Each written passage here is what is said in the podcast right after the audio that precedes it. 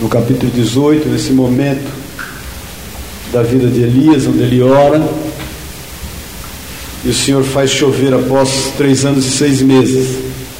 No versículo 41, 1 Reis 18, 41. Diz assim: então, então disse Elias Acabe: sobe, come, bebe, porque já se ouve ruído de abundante chuva. Subiu Acabe a comer e a beber. Elias, porém, subiu ao cume do Carmelo e, encurvado para a terra, meteu o rosto entre os joelhos. E disse ao seu moço: Sobe e olha para a banda do mar. Ele subiu, olhou e disse: Não há nada. Então lhe disse Elias: Volta, e assim por sete vezes. A sétima vez disse: Eis que se levanta do mar uma nuvem pequena, como a palma da mão do homem. Então disse ele: Sobe e dize a Acabe: Aparelha o teu carro e desce, para que a chuva não te detenha. Dentre pouco os que dentre poucos céus se enegreceram com nuvens e vendo e caiu grande chuva. Acabe subiu ao carro e foi para Jezreel. A mão do Senhor veio sobre Elias, o qual cingiu os lombos e correu adiante de Acabe até a entrada de Jezreel. Amém? Pai, nós te louvamos por estarmos aqui novamente. Fala conosco, fala aos nossos corações. Vem, Deus, nos impactar, fazer muito além daquilo que temos pedido ou pensado, porque é o que o Senhor faz, Pai. Fala mesmo na intimidade de cada um de nós. Nós, Pai, levamos cativo o nosso entendimento em Cristo Jesus, para buscarmos em Ti o rema do Senhor, a palavra revelada.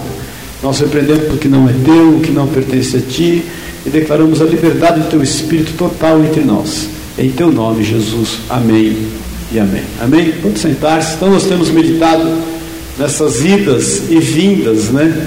do moço, dizendo que não estava vendo nada. A Bíblia diz que por seis vezes foi assim, né? Sete vezes na realidade. Na sétima vez ele ainda viu um sinal e um sinal pequeno. E nós meditamos que, entendendo, né, que pelo que o Espírito tem nos, nos revelado, que da mesma forma que Elias era um homem sujeito às mesmas paixões que nós, como está lá em Tiago 5,17 nós temos que ficar felizes e buscar em Deus também ser como Elias era. E não deve ter sido fácil para Elias suportar aquelas vezes todas o moço falando: Eu não estou vendo nada, não estou vendo nada. Mas ele crendo de que haveria chuva e de que Deus cumpriria a sua palavra. É assim conosco. Nós temos crido de que Deus vai chover, nós já temos visto um movimento aí espiritual de coisas realmente se encaixando, Deus movendo, as coisas vão acontecer em nome de Jesus. Nós não podemos ser demovidos da posição que nós estamos. Amém, querido? Então nós meditamos que para isso Elias, sobretudo, ele cria na palavra de Deus, ele se apegava à palavra de Deus com todo empenho, com toda força, com todo entendimento. Ele amava a palavra de Deus, isso fazia com que ele permanecesse ali orando. Não bastava ele liberar a palavra, ele tinha que meter o rosto em terra e orar. Além de se apegar à palavra, ele se apegou aos feitos do Espírito de Deus, aos feitos do Senhor. Ele sabia aquilo que Deus já havia feito. Ele já tinha vivido muitos milagres. Ele sabia o que estava escrito na palavra e se lembrava constantemente daquilo que Deus já havia feito. Afinal de contas, Deus é Deus de Abraão, de Isaac e de Jacó, né? E o Senhor fala que Ele é Deus de vivos e não de mortos. Então nós temos que nos apegar àquilo que o Senhor já fez na nossa vida, aquilo que Ele já fez escrito na palavra, aquilo que Ele já fez registrado em toda a história. A gente tem movimentos recentes, né, daquilo que Deus tem feito, muitos deles de 100, de 200, de 500, de mil anos, e, e ainda que não estejam registrados aqui na palavra de Deus escritos, traz uma água para mim, Pedrão, por favor. É, nós cremos nos feitos do Senhor, isso é importante nós nos apegarmos. Ele teve também uma visão, obrigado, Jesus te ama. Uma visão de batalha espiritual, entendendo que pelo poder de Deus Satanás já estava vencido, eh, entendendo que ele tinha que vencer o mundo, entendendo que ele tinha que vencer a si mesmo, isso é importante para nós, para que nós não sejamos demovidos. Essas, essas situações são estabelecidas, isso não vai mudar. Amém, querido? Nós vamos sempre ter Satanás querendo se levantar como, contra nós. A Bíblia diz isso, ele é nosso inimigo. Isso já foi profetizado lá em Gênesis no capítulo 3, 15, né? se eu não me engano, no versículo 15, quando foi profetizado que Satanás teria inimizade com a descendência da mulher e o seu descendente, que é Jesus. Mas ele lhe feriria a cabeça, ele lhe feriria o calcanhar, Satanás, e o Senhor lhe feriria a cabeça. Então isso já está decretado, e é isso aí, nós vamos à luta, por isso que Pedro fala que Satanás é como leão que está ao nosso redor buscando motivo para nos tragar. Fala também que a gente não deve estranhar o fogo ardente que está no meio de nós, como se alguma coisa de, é, é, extraordinária estivesse acontecendo, porque no meio da nossa irmandade, em toda a terra, essas coisas semelhantes têm acontecido. Amém, queridos? Então temos que lutar, guerrear mesmo contra o mundo, porque o mundo nos odeia, nós estamos nesse mundo, não somos dele, temos que ter práticas de filhos de servos de Deus, consertar o que eventualmente está errado, é, não secularizar com relação ao mundo, fazer conforme diz a palavra de Deus e lutar contra nós mesmos. Essa é, essa é a nossa grande luta, né? Porque se Satanás é um inimigo poderoso, mas vencido, nós temos a nós mesmos que nós precisamos vencer. Amém? Eu tenho repetido isso constantemente, que é bom a gente estar nesse contexto e entender isso. Depois, ele sabia que a cada regresso do moço, a, a, a vitória estava cada vez mais próxima. É importante a gente testemunhar disso. Nós já temos aqui dado alguns passos, nós temos que entender que nós estamos cada vez mais próximos dos grandes acontecimentos do Senhor para a nossa vida. Cada dia é um dia menos, irmão. Amém, querido? Cada dia é um dia menos. Depois nós meditamos que ele não se dava por vencido e ele sabia que Deus o honraria. Nós temos que pagar o preço de, de permanecer na, na, na, presença do Senhor, entender que Ele vai nos honrar, entender que a mão dele está em nosso favor, não nos conformando com o presente século. Nós meditamos até acerca de Daniel, né, que quando tem aquele grande desafio, ele busca falar com, com, com o rei, com Nabucodonosor, e nós meditamos sobre isso. E, e, ele paga aquele preço, ele vai buscar comunhão com os irmãos, eles oram a Deus, Deus revela, esse é o nosso papel. Nós temos que permanecer orando, buscando, entendendo que Deus vai nos honrar. Amém, querido? E hoje eu quero compartilhar porque eu creio que ele venceu a sua própria alma. Não no que diz respeito àquela luta contra ele mesmo de batalha espiritual. Mas eu entendo, queridos, que três anos e meio de seca não deve fazer bem para ninguém. Paz do Senhor. Embora vivendo milagres, ser alimentado por corvos não deve fazer bem para ninguém. Você comer, entendendo que é do milagre de Deus, mas tendo os corvos que trazeram a você o alimento, tanto o pão como a carne, não deve fazer bem para ninguém. Muitas vezes nós temos passado né, por situações é, difíceis, por momentos que nós enfrentamos e que, embora superados, nós ficamos com sequelas. Paz do Senhor, ficamos com traumas. Isso gera medo nos nossos corações, isso nos gera ansiedade. Sabe qual é o maior problema hoje na vida das pessoas? Eu estava lendo um livro acerca disso esses dias. Não esse que eu tenho lido, tem um livro, um livro muito interessante, mas um outro. Que o maior problema das pessoas é o medo de viver de novo as mesmas experiências ruins que elas já viveram. Isso nos assola. Nos assola de forma tal que nos tira o sono, nos tira do eixo. É necessário que a gente vença a nossa alma acerca desses traumas, dessas dificuldades que um dia Deus permitiu que nós estivéssemos vivendo e que até nós aprendemos com elas. Paz do Senhor. Essas situações que muitas vezes se levantam e querem nos assustar, puxa vida, se acontecer de novo a mesma coisa. E se eu de novo tiver que passar por esse deserto, por essa situação, por esse problema, eu creio que isso era, era algo que poderia demovê-lo. Porque eu tenho te falado que nós hoje sabemos que por seis vezes ele ouviu que não havia nada, e na sétima vez ele ouviu que havia algo que não era lá uma grande coisa, que era uma pequena nuvem, como o tamanho da mão de um homem, mas poderia ser 14, poderiam ser 28, poderiam ser, né, sei lá, 35 vezes. Então, muitas vezes nós estamos muito próximos de, de, herdar aquilo que Deus nos tem prometido, mas às vezes nós decidir em função do medo de que de novo as coisas não vão acontecer, porque algumas vezes elas não aconteceram. Nós estamos entendendo isso, irmão? Então nós temos que aprender, que eu creio que Elias aprendeu isso, que embora ele tivesse vivido três anos e meio de grande seca, irmãos, Viver seca não é fácil, você sabe disso. Viver seca por um período longo é pior ainda, ela deixa sequelas. Por isso que eu creio que o grande milagre, como diz lá em Tiago 5, 16 e 17, não foi, obviamente, foi a chuva, mas não só a chuva, foi depois de três anos e seis meses, aquela terra ainda dá fruto. Porque tudo que havia naquela terra, depois de três anos e meio de seca, certamente ficou estéril. Eu sempre, eu, há muito tempo que eu falo isso, eu compartilhava isso muito com uma pessoa amiga minha, eu falava, eu, eu, não, eu não, fico preocupado é, quanto a vencer, eu sei que nós vamos vencer, eu fico preocupado com o que pode gerar nos nossos corações quando nós estivermos com a vitória na mão. Amém, querido? Porque muitas vezes nós passamos e enfrentamos, mas quando damos uma relaxada em função de ter a vitória, nós começamos também a administrar o problema. Puxa vida, mas aquilo gerou sequências. Você está me entendendo? Eu estou conseguindo ser claro? Gerou consequência, fiquei meio traumatizado. Aí são relacionamentos que nós passamos a ter novos, abençoados, mas que nós carregamos conosco alguns relacionamentos que foram ruins e nós meio, meio que transferimos. É aquele irmão que você conhece que é uma benção, de repente ele tem o mesmo nome daquele irmão que você conheceu que não foi uma benção. Paz o Senhor. E aí você meio que transfere essas situações, esses problemas. Isso nos impede, querido, de permanecer na presença de Deus. Isso podia fazer com que Elias de repente se levantasse na, na, na sexta vez que ele ouviu, não estou vendo nada, falou, ah, não, de novo, eu já ouvi cinco vezes que não deu nada.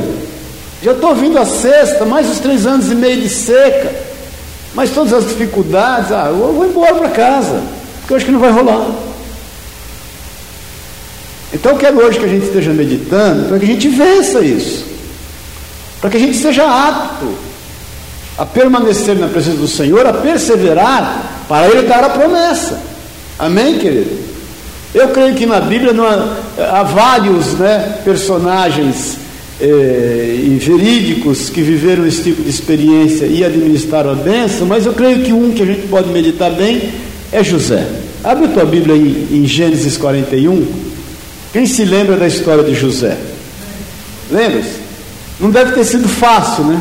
José não foram três anos e meio, foram treze aproximadamente 13 anos de bucha, de dificuldade. As coisas melhoravam um pouquinho e pioravam, né?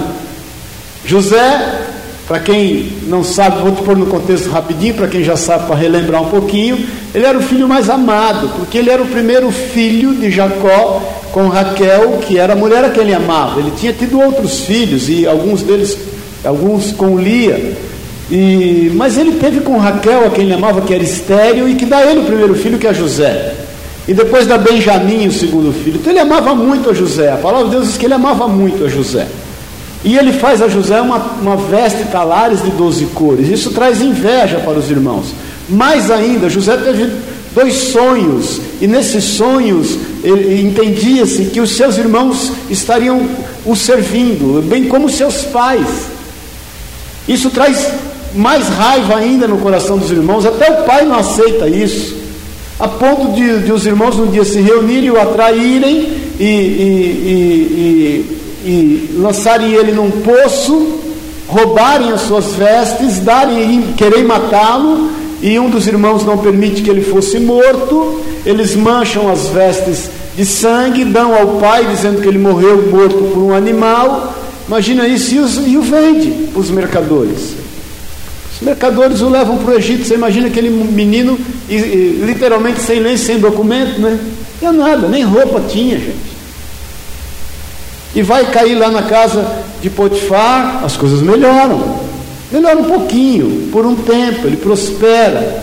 E aí pioram de novo. Você sabe, ele é acusado, né? Indevidamente, ele é tentado, ele resiste, ele age como um homem de Deus, e mesmo fazendo tudo certinho, ele é acusado indevidamente e, e ele é lançado na, na, na, prisão. Aí ele na prisão, o que acontece? Melhora um pouquinho, porque Deus era com ele. A Bíblia diz que o Senhor o prosperou na prisão. Ali ele revela sonhos, e um dos sonhos que ele revela é para o copeiro, que ele fala: ó, você vai voltar a servir o rei. Quando você voltar lá, não se esquece de mim. Piorou, porque o cara saiu, conforme ele profetizou, e o cara esqueceu. Então você imagina como era o coração daquele moço que com 17 anos chega no Egito e vai dar com 30 anos ele ainda está preso. Ele passa quase que mais que, que a metade da vida dele, porque do que ele do que sem ser preso, né? Ele com 17 foi preso, foi vendido, quer dizer. E aí só aos 30 ele tem o livramento. Então como é que era o coração dele? E no 48 do segundo tempo, né? Eu fico realmente impactado quando a Bíblia diz que o, o faraó manda chamá-lo e ele se levanta rapidamente, faz a barba, troca de roupa, se ajeita e vai ter com o faraó. Isso me impacta porque eu penso assim, puxa, José tinha sim uma grande esperança no coração. Porque muitos de nós iam se levantar do jeito que estava. É o seguinte, vou falar com o rei, vai ser pior. Vai ser tudo, toda vez que eu sou requisitado é bucha. Eu vou lá de qualquer jeito. Não, ele sabia que a qualquer momento a promessa de Deus ia se cumprir. Isso é um exemplo para nós, irmãos. A gente tem que se portar todos os dias, entendendo que a qualquer momento a promessa vai acontecer. Você tem que estar sempre arrumado, perfumado, cheiroso. Para o Senhor. Ele dá o melhor dele, ele se levanta, ele barbeia. A Bíblia diz que ele se barbeia. Ele podia ir relaxado. Hoje é moda, né? Ficar com a barbinha assim, meio sem fazer, mas na época não era não. Ele se barbeia, se arruma e vou voltar com o rei, porque de repente é hoje. E foi naquele dia. Porque ele revela o sonho do rei e ele dá a estratégia para o rei, ele fala para o rei que viriam sete anos de bonança e depois viriam sete anos de dificuldade, de fome, de seca.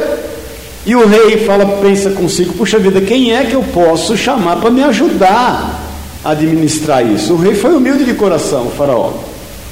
Aí ele falou, não tem ninguém melhor que José, pronto, José é o cara. Aí a Bíblia diz que o Senhor o etou, ele era o vice-presidente do Egito. Ele que administrava. Quando alguém precisava de alimento naquela época, mandava falar com José.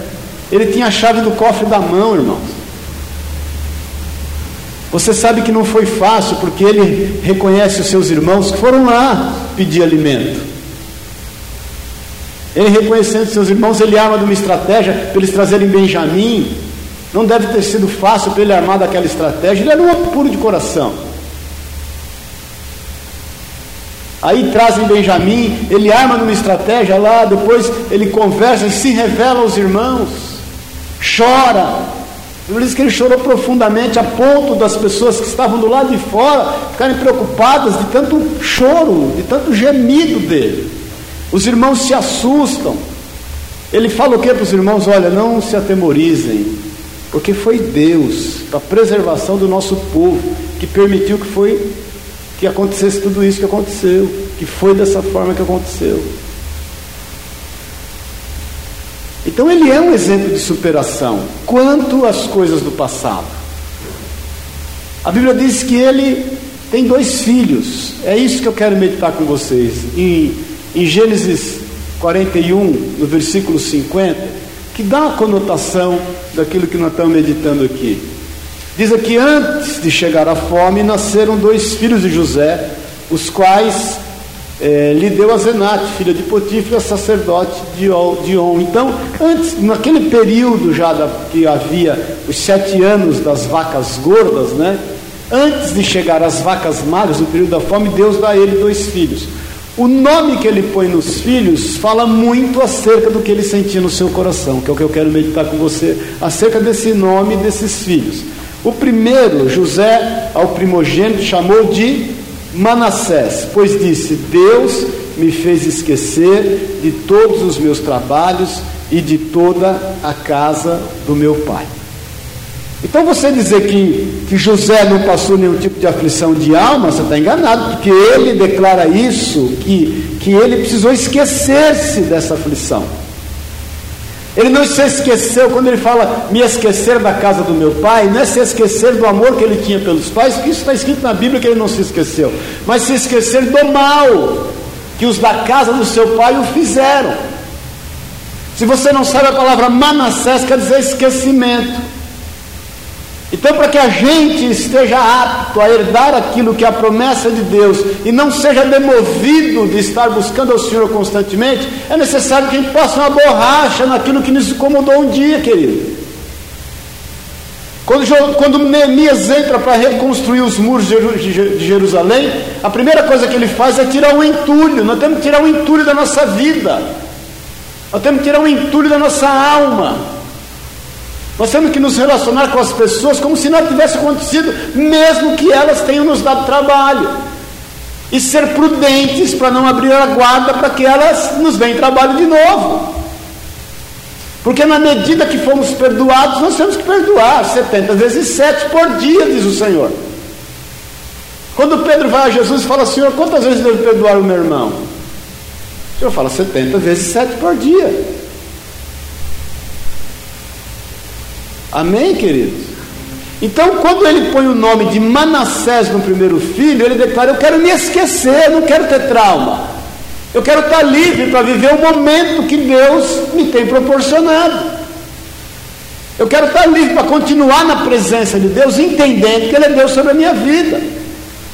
Eu creio que foi isso que fez com que Elias prevalecesse, porque os três anos e meio de seca não deve ter sido fácil. E tudo que eventualmente você já passou na vida de dificuldade até o dia de hoje, até o dia de você pôr a mão naquilo que Deus tem te prometido, obviamente a gente sabe que não é fácil, mas você tem que romper com esse passado, você tem que se esquecer para que você não tenha nenhum tipo de trauma, porque até aqui te ajudou o Senhor. Até aqui o Senhor conduziu a tua vida. Até que Deus agiu com misericórdia, com graça sobre ti, de tantas coisas que Ele já te livrou. Irmãos, eu já te o testemunho do tiro. Eu, quando levei o tiro, eu fiquei 30 dias atrapalhado. Nesses 30 dias eu tive dois sonhos, Nesse, mas foi contado no dedo. Nesses 30 dias eu ia a algum lugar, alguém se aproximava por trás, eu ficava meio cabreiro. Mas foi exatamente, eu lembro que eu marquei no calendário isso. Depois de 30 dias eu nunca mais tive nenhum tipo de preocupação. E eu te falo que não é por mim, foi um milagre de Deus, mas eu resolvi romper com aquilo. E nós estamos falando de 1984, já fazem 31 anos, vai fazer agora dia 20 de novembro. E às vezes eu estou andando na cidade, e a cidade hoje é muito mais violenta do que naquela época, né? E vem algum BO na minha cabeça, não pode. Eu repreendo na hora, o sangue de Jesus tem poder, o mesmo Deus que me livrou lá vai me livrar aqui, obviamente, que eu não vou ficar me expondo. Mas quantos traumas você tem carregado até o dia de hoje? Quantas sequelas no teu coração? Mesmo que Deus tenha te livrado de todas as coisas. Nós estamos entendendo isso, irmãos? O como é importante a gente ser livre disso. Paz do Senhor. Por isso tem que haver o esquecimento. Foi o primeiro filho que José tem lá no Egito e ele faz questão de que aquele filho representasse que as coisas velhas já passaram. Nós temos que viver como nova criatura. Abre em 2 Coríntios, por favor, no capítulo 5, versículo 17. Depois nós vamos voltar ali para Gênesis. 2 Coríntios 5, 17. E que diz aí? E assim, se alguém está em Cristo, o que, que ele é? É nova criatura. As coisas antigas já passaram. Eis que se fizeram coisas novas. Vai Isaías 43. Deixa eu ver se é 43 ou 4. Vamos ver se eu não errei o endereço.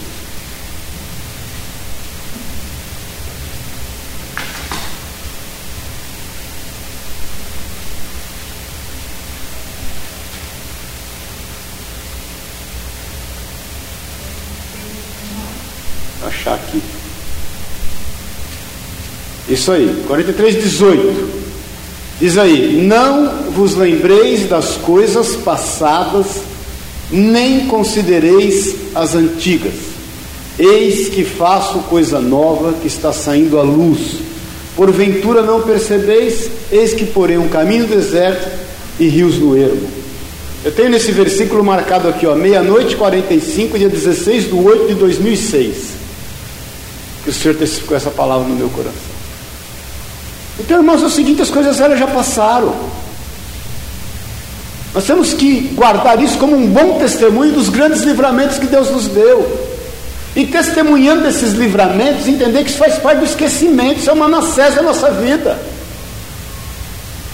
Isso é a primeira coisa que nós devemos fazer. Porque nós temos liberdade de vida, por isso que o Senhor fala que nós devemos ser como as crianças. Querida, a criança chama a atenção dela hoje, se exorta ela, ela fica brava, ela chora, ela faz beicinho, passa dois minutos, ela já esqueceu tudo. Não é assim? Então, até que ponto nós temos sido assim na nossa relação com o Senhor, na nossa relação com as pessoas, na nossa relação com a vida? Por isso que diz que a misericórdia do Senhor se renova a cada manhã, querido. Amém, irmão? Senão nós vamos desistir no meio do caminho. A gente vai ficar preocupado de que vai herdar, de que as coisas vão acontecer, mas que tudo de novo vai dar errado.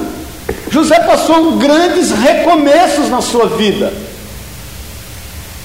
Ele recomeça lá como escravo, ele recomeça como presidiário, ele recomeça como esquecido. Quando ele recomeça na promessa, ele entende assim, é o seguinte: eu não vou voltar mais para trás.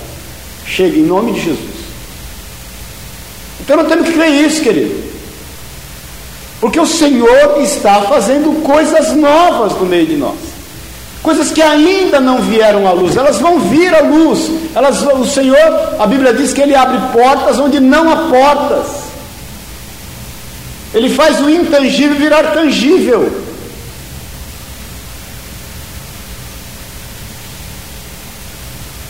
Então vai abrindo mão desse passado, querido. Vai abrindo mão. E olha, eu te falo, hein? Não é só das coisas ruins. Vai abrindo mão das coisas boas que você já viu no passado também, que você tem saudades. Porque o Senhor fala assim: nunca você deve falar que o ontem foi melhor do que hoje. Ah, porque naquele tempo que eu vivi isso, porque eu fiz aquilo. Já foi, já viveu. Agora é coisa nova, você vai ver coisa melhor, maior. Ah, porque eu tenho saudades daquele tempo. Uma coisa é você lembrar, irmão. Até com gratidão no coração. Mas é o seguinte, hoje vai ser melhor. Nós estamos caminhando para isso, ué. Amém, queridos? Então é o nosso Manassés, é o tempo do Manassés. José sabia disso, aí nasce o outro filho, presta atenção, olha que interessante. Versículo lá de, de, de Gênesis 41, diz aqui, versículo 52: No segundo chamou-lhe Efraim, pois disse: Deus me fez próspero na minha aflição. Então a Bíblia diz que ele teve aflição, ele teve angústia no seu coração, mas Deus o prosperou. A palavra Efraim quer dizer prosperidade. Agora interessante que a prosperidade só veio depois do esquecimento. Amém, irmãos? Primeiro há o esquecimento, depois há a prosperidade. Essa é a mão de Deus em nosso favor, querido. Nós temos que crer isso. Para viver honra de Deus. Viver uma honra dupla. Vai em Isaías 61, um versículo que muitos sabem de cole salteado aí no versículo eh, 7, 61, 7, Isaías 61, 7. Diz assim: Em lugar da vossa vergonha tereis dupla honra, em lugar da afronta exultareis na vossa herança. Por isso, na vossa terra possuireis o dobro e tereis perpétua alegria. Porque eu, o Senhor, amo o juízo e odeio iniquidade do roubo dar-lhes fielmente a sua recompensa, e com eles farei aliança eterna. Ageu diz que a glória da segunda casa é melhor do que a da primeira. Então nós temos que partir para o esquecimento e partir para a prosperidade, para o tempo do Efraim de Deus na nossa vida. Nós temos que entender isso, querido. Estar aptos para isso. Nós só vamos estar aptos para administrar o novo quando a gente abrir mão do velho.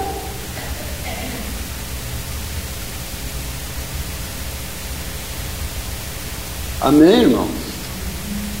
Interessante que nós estamos terminando em, em Gênesis 48, quando Jacó abençoa os seus filhos, ele traz os filhos de José como sua herança, como seus filhos. Ele pede isso para José. E quando ele abençoa os filhos de José, vai lá no versículo 20, por favor. Gênesis 48, 20.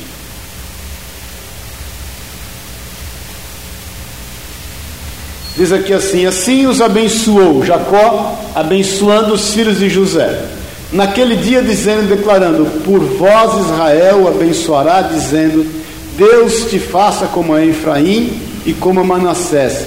E pôs o nome Efraim adiante de Manassés. Então, só para te contar, quando, quando Jacó traz os filhos de José para abençoá-los, a Bíblia diz que Manassés era o mais velho, Efraim era o mais novinho. José vem e tira eles de entre os joelhos de Jacó. Jacó já não enxergava bem. E os afasta. E Jacó estende as mãos para abençoá-los. Efraim está aqui porque era mais novo, estava do lado esquerdo de Jacó. E Manassés estava do lado direito. Quando Jacó os abençoa, ele põe a mão direita sobre Efraim. Depois você lê isso com atenção, embora Efraim sendo mais novo, e põe a mão esquerda, que deveria ser a direita, sobre o primogênito, porque ele entendia que era o tempo de viver a prosperidade, que o tempo de esquecimento tinha que acontecer e pronto. Então a Bíblia diz: não obstante, Manassés ser, Manassés ser o primogênito, ele põe a mão direita e impõe a mão direita da autoridade da bênção sobre Efraim. E ele fala: seja Israel da mesma forma como foi com Efraim. Então, irmão, nós temos que partir para o tempo da bênção, da prosperidade, entendendo que nós temos que esquecer aquilo que foi bom e muito mais aquilo que foi ruim na nossa vida. Porque você não vai ver de novo as mesmas agruras que você viveu em nome de Jesus. Você não vai participar de novo das mesmas dificuldades que você participou em nome de Jesus. Você não vai cair de novo nos golpes que você já caiu em nome de Jesus. Você não vai ter o arroxo de novo que você já teve em nome de Jesus, porque Deus faz as coisas perfeitas. Nós estamos caminhando de bênção em bênção, de fé em fé e de glória em glória. Abre em Filipenses 3 para a gente terminar. Quando o apóstolo Paulo, outro versículo que você sabe aí, de core salteado, versículo 13.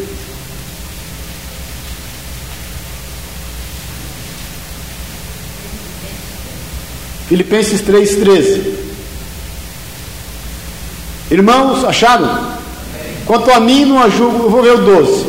Não que eu tenha já recebido, ou tenha já obtido a perfeição, mas prossigo para conquistar aquilo, é, o que também fui conquistado por Cristo Jesus. Irmãos, quanto a mim, não julgo haver alcançado, mas uma coisa faço. O que, que ele faz? Esquecendo-me das coisas que para trás ficam. Ponto. Esse é o Manassés. Uma coisa eu faço. O que, que é o mais velho? O que, que é o primeiro? O que, que eu tenho que tirar da minha frente? Esquecer. Eu me esqueço das coisas que para trás ficam. Paulo tinha muita coisa que ele sabia que ele precisava esquecer. O tempo dele como legalista o respeito, a honra, a liberdade que ele tinha como legalista, vocês sabem disso, e as aflições que ele passou, que não foram poucas também. As prisões, as cadeias, os naufrágios, os perigos, as dificuldades, a fome, a nudez. Então, uma coisa eu faço, eu me esqueço das coisas que para trás ficam. Porque se não houver esse tempo na sua vida, se você não se esquecer das coisas que para trás ficam, você não vai ver o novo. Por isso que ele fala aqui, é, esquecendo-me das coisas que para trás ficam e avançando para as que estão diante de mim. Então deixa para cá Manassés e eu vou aqui para Efraim. Existem coisas a serem alcançadas e conquistadas em nome de Jesus. E não vão conquistar. O Senhor vai agir com graça na nossa vida. Eu sempre digo que o melhor está por vir, querido. O melhor está por vir. O melhor ainda não aconteceu. Nós vamos caminhar até a estatura do varão perfeito. As coisas boas elas ainda vão acontecer. A palavra de Deus diz que ainda não subiu ao nosso coração. Os nossos olhos ainda não viram, os nossos ouvidos ainda não ouviram as grandes e maravilhosas coisas que o Senhor ainda vai fazer a nosso respeito. Então, por isso que eu creio que José tipifica muito bem esse exemplo, de que a gente tem que permanecer a despeito daquilo que nós temos ouvido, a despeito de toda assolação e desânimo que Satanás quer lançar, a despeito das impossibilidades, a despeito dos traumas, meu irmão, já vai começando a ficar livre dos teus traumas em nome de Jesus. Já vai entregando esses traumas às mãos do Senhor. Isso que às vezes te, te deixa ansioso, que te tira o sono, que te preocupa e que por mais que Deus venha fazer um milagre, você pode de novo, está amarrado em nome de Jesus, querido. Nós vamos ficar aptos a viver o melhor de Deus. Então estabelece o Manassés, estabelece logo o Efraim e pronto. Porque esse é o nosso alvo. Nós estamos entendendo isso, irmão. Para poder começar a ver, ainda que um pequeno sinal, mas o sinal de que a chuva vai nos acometer. Ela vai chegar. Nós vamos ser atropelados pela bênção. As bênçãos de Deus, elas enriquecem. Elas não acrescentam dores. Se algo de bom tem acontecido na tua vida, mas está gerando dor, porque está te remetendo ao passado, porque tem gente que está triste, porque está sendo abençoado, mas não foi abençoado lá atrás. Paz do Senhor. Irmãos, eu sempre falo, muitas vezes nós estamos de frente de uma porta que fechou chorando, e tem um monte de porta aberta dos lados. Mas nós estamos chorando na porta que fechou, ué. E não estamos enxergando as portas que estão abertas.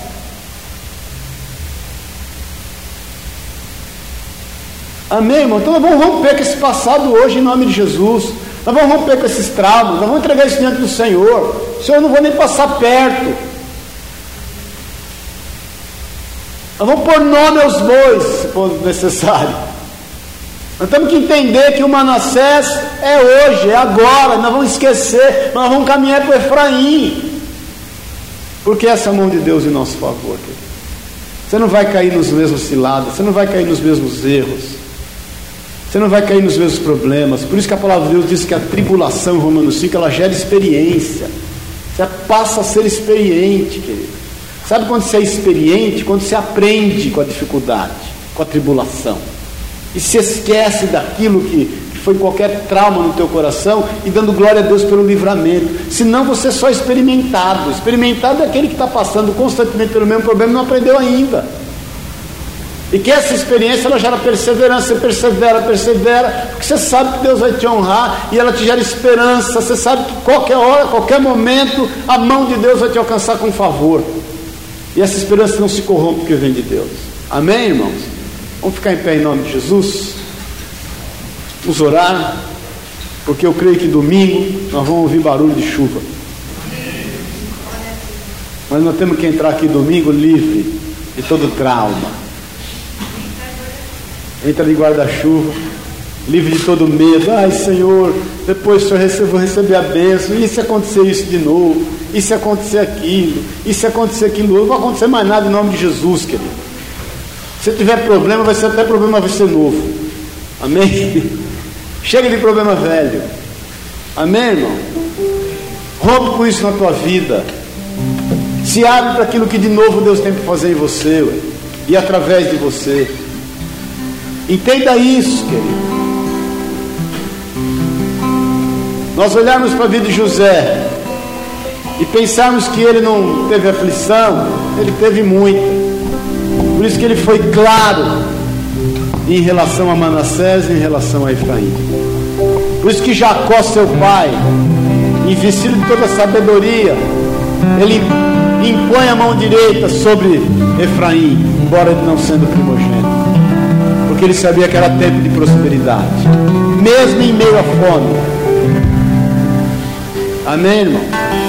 Quando veio a fome, José estava curado, José estava próspero, José estava abençoado. Então José podia pensar assim: caramba, agora a fome. Na minha vida sempre foi isso, ele podia pensar. Eu passo um tempo bem e um tempo ruim. Eu passo um tempo bem e dois tempos ruins. Não, ele estava livre. Quando veio a fome, ele administrou com sabedoria, sem nenhum trauma, sem nenhuma sequela na sua alma, sem nenhum tipo de murmuração na sua boca, sem nenhum medo no seu coração, sem nenhuma ansiedade. Quando veio a fome, ele pensou: é tempo de fome, agora que é tempo de prosperar. Porque as dificuldades que estão assolando o mundo, elas são grandes oportunidades para nós prosperarmos. Pronto. Enquanto uns choram, outros vendem lenço, não é isso? Então esse é o nosso papel. O milagre vai acontecer. E vai acontecer de forma tal que nós não vamos viver o problema de novo vai acontecer de forma tal para ser efetivada a bênção na tua vida. Ninguém vai te roubar mais. Ninguém vai te enganar mais. Amém, irmão? Você crê nisso? Ninguém vai te trair mais. Aqueles que intentarem contra a tua vida, eles vão cair por terra em nome de Jesus. Nós vamos enfrentar novos problemas? Vamos. Vamos ser vencedores também. Vamos enfrentar os problemas sem traumas. A melhor coisa que tem é enfrentar o inimigo sem ter medo de derrota, querido. O José entra no tempo da fome, ele enfrenta o inimigo sem medo de perder.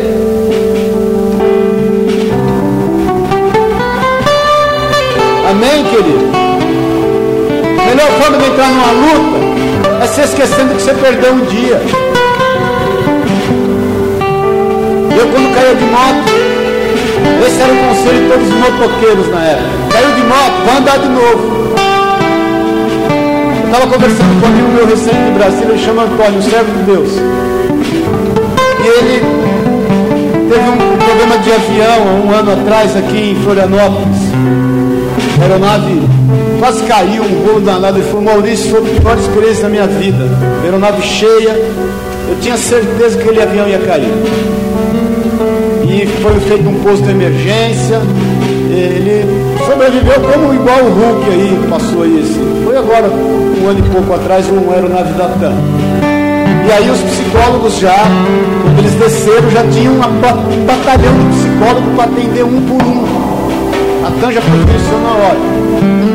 E aí os psicólogos aconselharam um por um. Você quer ser livre, não ter trauma? Você monta no próximo voo e segue viagem. Ele falou, olha, dos que estavam lá, 20% só, eu fui pro próximo voo. Foi pro próximo voo, o resto desistiu. Mas eu fiquei sem sequela, sem trauma. Eu voando até hoje. Pescando me dá um frio na barriga. Caiu de moto, a melhor forma de você superar o trauma, sabe qual é? Já monta na moto e vai andar. Com prudência. Diga-se de passar. A melhor forma que você enfrentar um problema é saber que você não vai perder é se esquecendo que vocês perderam. O Brasil aí está capengando com aquela derrota de 7-1 da Alemanha que ninguém deixa esse povo esquecer. É estratégia do inferno. O dia que entrar em campo, sabedor que não é o seguinte, eu perdi aquele dia, mas não vou perder mais, quebrar isso sobre a sua vida, eles vão enfrentar e vencer em nome de Jesus, ainda que seja a Alemanha de novo.